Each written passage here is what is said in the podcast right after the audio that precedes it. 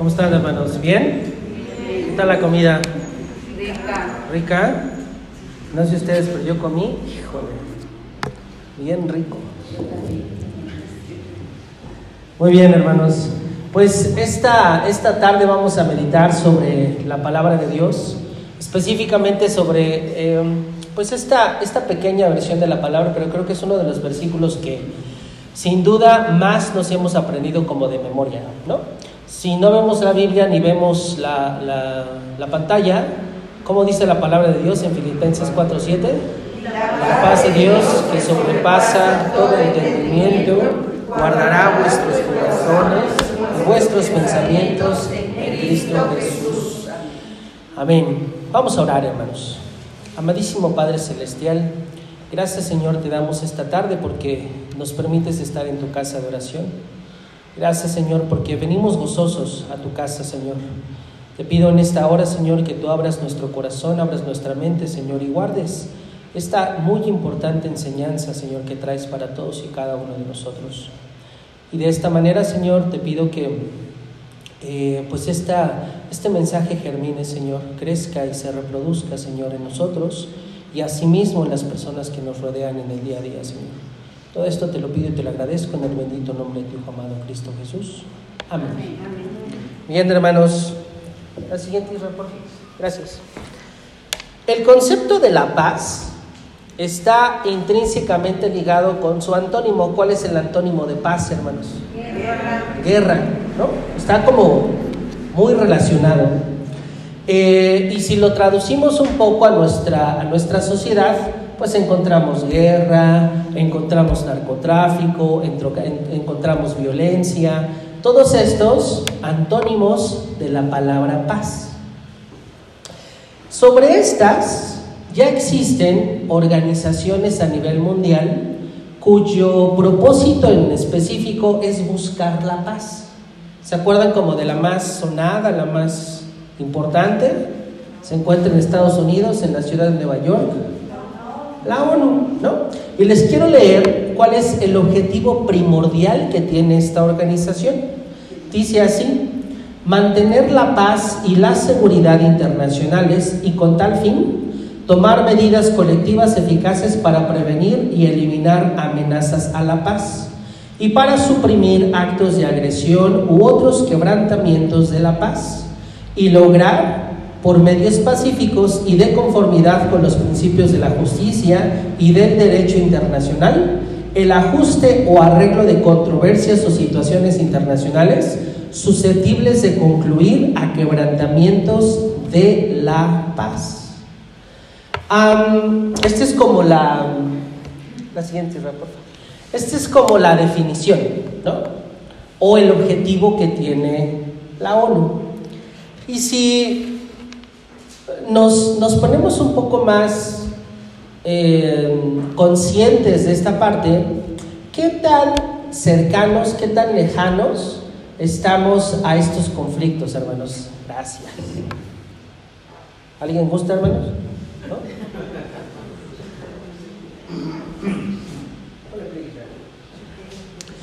¿Qué tan cercanos, qué tan lejanos estamos de estos, de estos conflictos? Cuando yo les hablo de la guerra de Ucrania, ¿qué tan cercanos se sienten de la guerra de Ucrania y Rusia? ¿Qué tan cercanos? Lejos, ¿no? Sabemos que existe un conflicto, pero en nuestro día a día no estamos, gracias a Dios, sufriendo ninguna de las consecuencias de la guerra. Si les hablo del narcotráfico, cerca, un poco más cerca, ¿no? Sin embargo, a menos de que, de que no, no, bueno, yo no tengo conciencia de ello, ninguno de nosotros vive al lado de un narcotraficante, ¿o sí? ¿Quién sabe? Que nosotros sepamos, ¿no? Que llegan y vienen y le tocan y, o este, pasan las camionetas con los cuervos de chivo, así y se meten al lado de mi casa. Gracias a Dios, ¿no? Eh, lo tenemos como aún un poco lejano, poco lejano, ¿no? Eh, y en ese sentido, esto va relacionado también con la parte de la drogadicción. ¿no? Eh, ¿Conocen este concepto de fentanilo? ¿Qué tan cercanos, qué tan lejanos están al concepto de fentanilo? ¿Lo han visto físicamente cómo se ve? Es una pastillita que mata.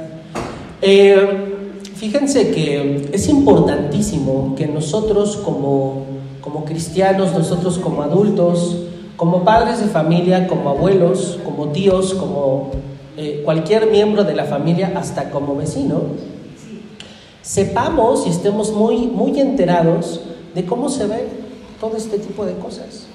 Yo que me encuentro en el sector educativo, híjole, escuchamos historias muy fuertes de, de, chicos que consumen. Y chicos que consumen, hagan de cuenta, en este espacio, ¿no? Ah, al lado de mi papá o al lado de mi abuelo, yo saco mis pastillitas que dicen menta, agarro una pastillita de ellas que se ve exactamente igual a las otras y ya me drogué. Eh, a los ojos de cualquier persona, porque son eh, situaciones que evidentemente el narcotráfico está haciendo muchísimo más alcanzables para nuestros chicos. Yo le comentaba el día de ayer a mi hijo que eh, tuvimos una, una, capacitación en donde nos decían, o en donde eh, una de las personas que trabaja conmigo se dio a la tarea de investigar un poco más, ¿no? Y actualmente es muy sencillo comprar droga. Uno lo puede hacer a través de Facebook, lo puede hacer a través de Instagram. Y me enseñaron los, los chats en donde el, el, pues el proveedor le dice, tú no te preocupes, yo la droga que te sugiero es esta, porque tus papás jamás se van a dar cuenta, no te ponen los ojos rojos, no te tiembla la voz, no pareces borracho, no pierdes el balance, pero tú estás en un super viaje. Y le decía yo a él que hay pastillas que cuestan 200 pesos. ¿no? Difícilmente un chico de 15, 16 años de recursos eh, moderadamente bajos va a tener acceso para poderse comprar 5 o 10 pastillas. ¿no? Estamos hablando de mil, dos mil pesos. Pero ¿qué tal si les digo que hay pastillas que cuestan 5 pesos? Evidentemente tienen muchísimo más acceso y en el mismo chat les dicen, este, te puedo ver cerca de mi casa, sí, mándame tu ubicación y yo te aviso cuando ya esté en la esquina. Tú nada más bajas de tu edificio, hacemos el cambio y te subes. Rápido. Servicio a tu casa. ¿No? Eh, no hemos escuchado en la iglesia que tengamos tan cercano este problema, sin embargo existe. Y el tercero puede ser la inseguridad. ¿No? Eh, ¿Qué tan cercano estamos de ella? ¿Qué tan lejanos? Vivimos en Ecatepec, uno de los, bueno, gracias a Dios hermana, ya no somos el municipio más, más, más este, inseguro. Ya somos el número quinto, ¿no? Quinto es Irapuato, mi tierra, ciudades. La más, eh, la más eh, violenta actualmente es Celaya, hermanos. Pero bueno, ¿no? Eh, ¿Quiénes de ustedes se han enterado de que algún familiar, algún miembro de, la comunidad o de su trabajo lo han asaltado en el último mes? ¿Sí? Uno. Yo también la conozco. Hermano, es decir, es una situación que la tenemos como un poco más cercana. Y les quiero decir que esta, pues estas partes, en un mundo que tiene tanta agitación social, política, religiosa, ¿qué necesitamos para tener paz? ¿Será que necesitamos buenos amigos? Influye. Buenos vecinos, vivir en una colonia en donde todos casi casi para poder comprar una casa sepan que todo el dinero ganado es honesto, que no tienen vicios, para que tengamos paz. Una familia amorosa, en donde todos se digan te quiero todo el tiempo y realmente lo, lo, lo, lo sientan. Seguridad y protección, tener a tres, cuatro guaruras atrás de mí o, un carro blindado para que me sienta seguro.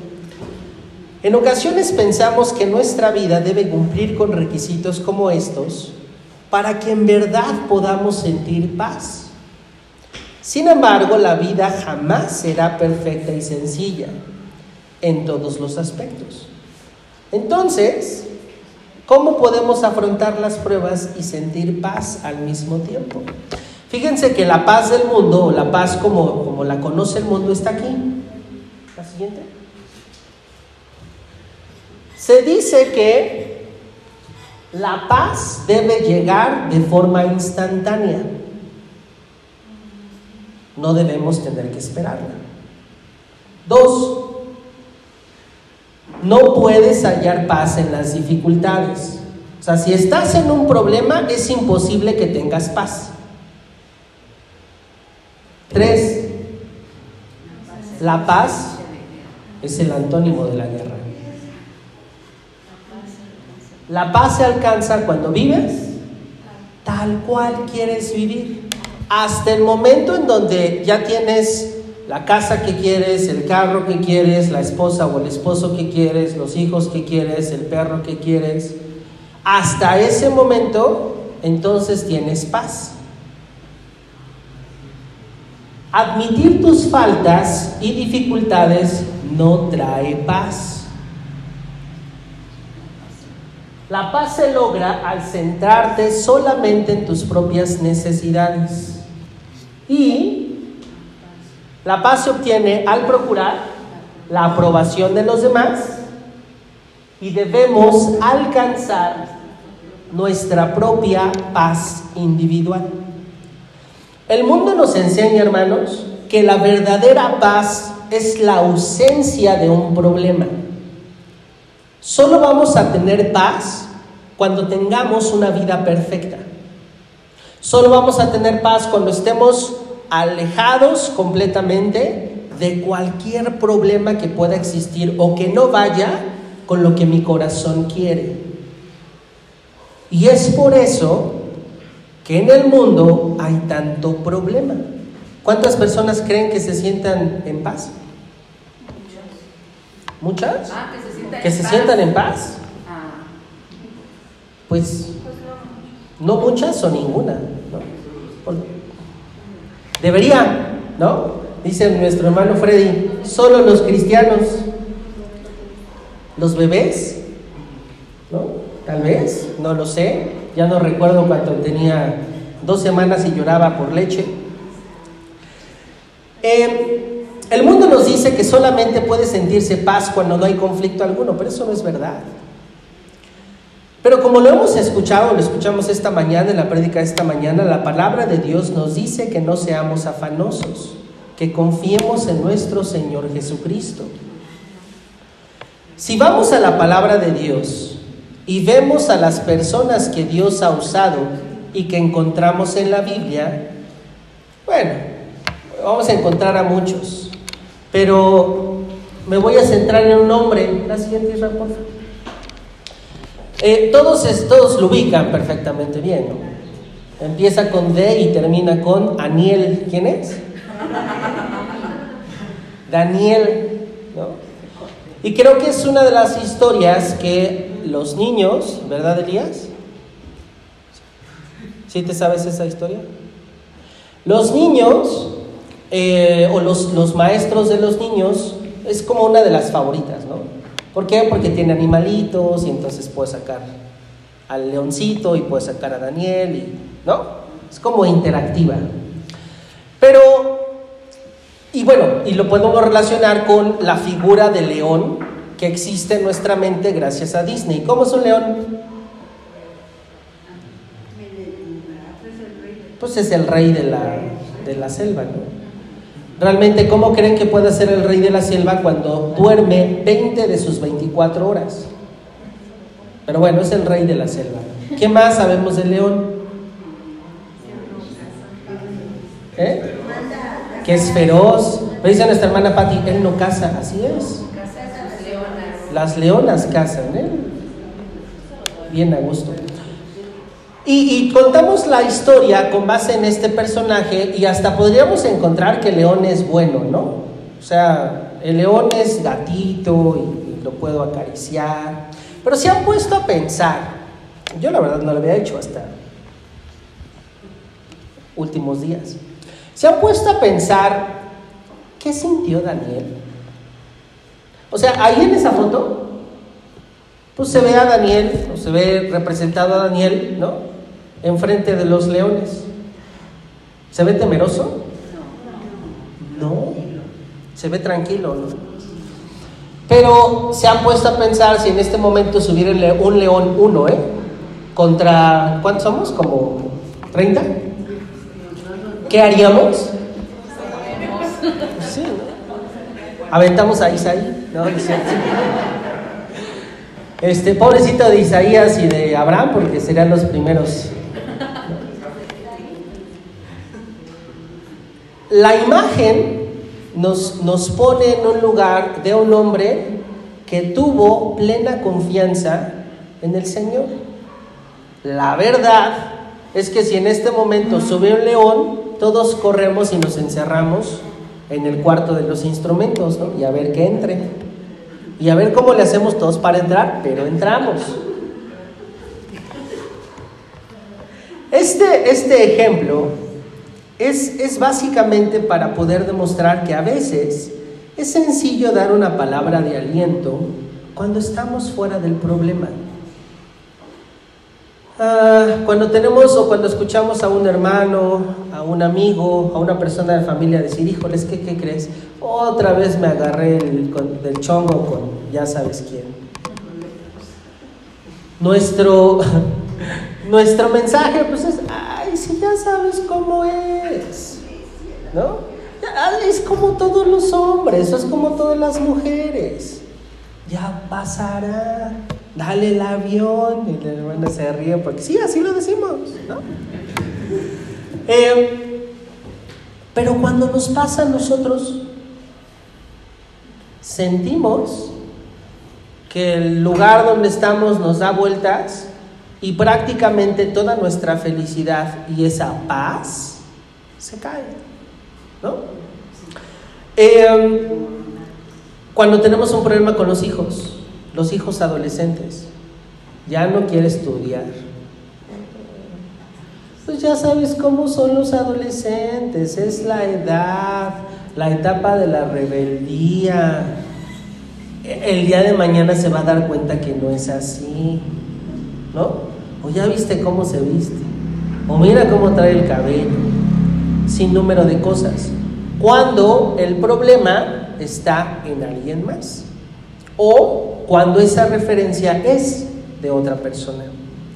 Eh, si tienes un problema económico, me quedé sin trabajo, no te preocupes, Dios proveerá. Y lo decimos fuerte, claro, conscientes de, pero cuando estamos del otro lado, cuando nosotros somos el que decimos, ¿qué crees? Me acabo de quedar sin trabajo. Escuchamos, el Dios proveerá. Y en muchos de los casos, cuando el problema es tan grande, nos hacemos chiquititos. Y aquí los, los quiero llevar a un momento de reflexión, hermanos.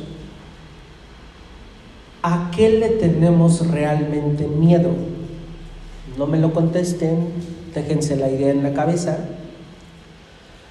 Muchas personas eh, pueden contestar que le tengo miedo justamente a perder a mi familia, en el primero de los casos.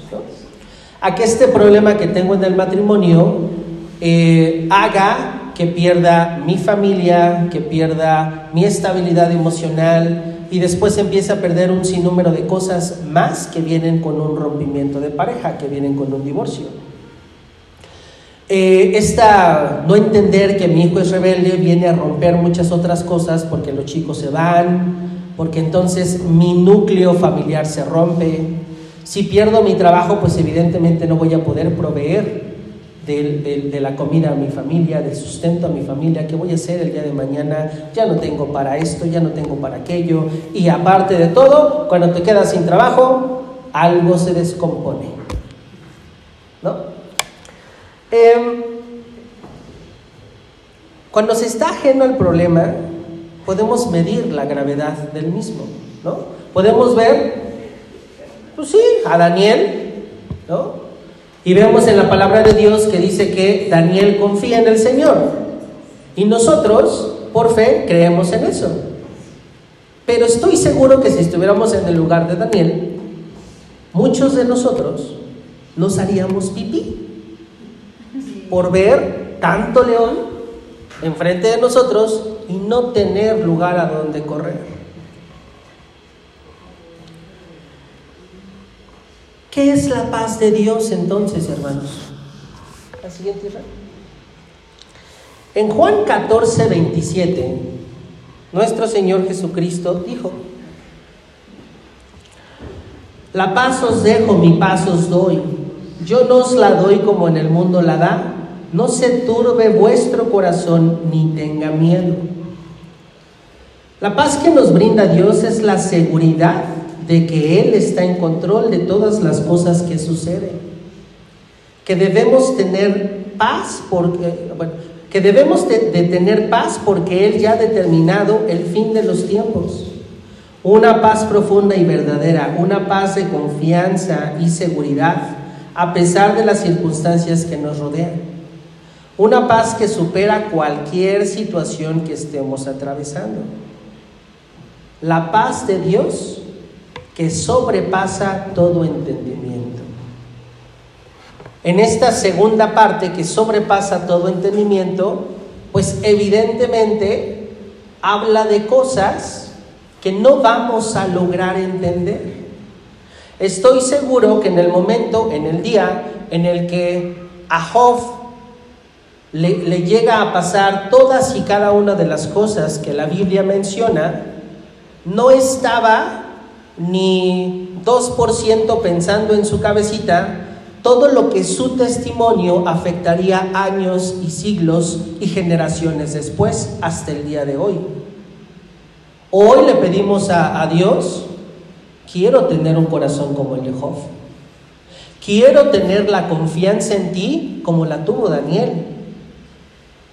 Quiero ser fuerte, quiero ser valiente como un Josué. Pero estoy seguro que en ese momento en donde esos hombres tuvieron esas uh, situaciones a experimentar, no tenían idea de lo que esa actividad significaría en el futuro. La paz de Dios que sobrepasa todo entendimiento. También se refiere a este punto de nuestra vida en donde, como les decía, entonces a qué le tenemos miedo o a qué le debemos de tener miedo. Pregunta número uno, hermanos. Eh, ¿Estaremos o no estaremos en el reino de los cielos con nuestro Señor Jesucristo? Nuestra vida, nuestro nombre ya fue escrito en el libro de la vida.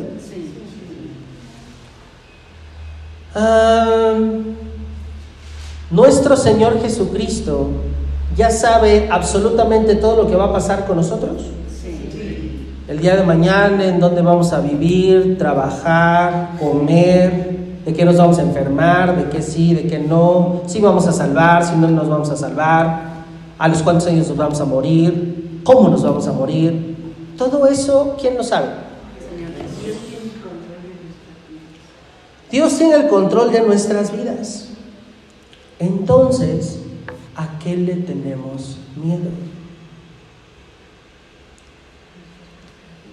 Si el Señor ya pagó nuestros pecados en la cruz, ni siquiera nuestros pecados, ¿a qué le tenemos miedo? Porque cuando estamos en conflicto olvidamos que dentro del conflicto también está la paz de Dios. La paz de Dios no tiene nada que ver con la paz del mundo, porque aún en conflicto vamos a encontrar la paz de Dios. Aún en ese momento en donde sientes, te sientes como ratoncito en una habitación chiquito, chiquito, chiquito, chiquito y escondidísimo por el problemón que crees tener, aún ahí está la paz de Dios.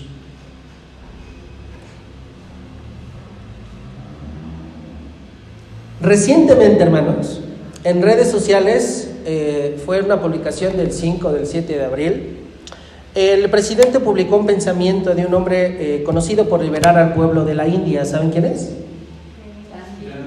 Mahatma Gandhi. Y se los leo textual, dice así. De Gandhi sobre Jesús. No sé de nadie, estas son palabras de Gandhi, no sé de nadie que haya hecho más por la humanidad que Jesús. De hecho, no encuentro nada malo en el cristianismo. Pero entonces añadió, el problema está en ustedes los cristianos, pues no viven de conformidad con lo que enseñan. Si nosotros confiamos en el Señor, si nosotros entendemos que nuestra vida y absolutamente todas las cosas que nos pasan son gracias a Dios y por la voluntad de nuestro Señor, y que ya no tenemos absolutamente nada de qué preocuparnos, porque estaremos, si Dios permite el día de mañana, en el reino de los cielos. Deberíamos entender que dentro del conflicto Dios tiene una palabra para nosotros. ¿Y que es? Que esa paz de Dios que sobrepasa todo entendimiento guardará vuestros corazones y vuestros pensamientos en Cristo Jesús. Enseñamos a confiar en Dios y que Dios proveerá. Pero en la tribulación volvemos a ser esos ratoncitos que se esconden en la habitación, porque vemos ese problema enorme en el que estamos. En la tribulación, el Señor nos da paz. No la paz del mundo, sino la paz de Dios. Que Dios les bendiga, hermanos.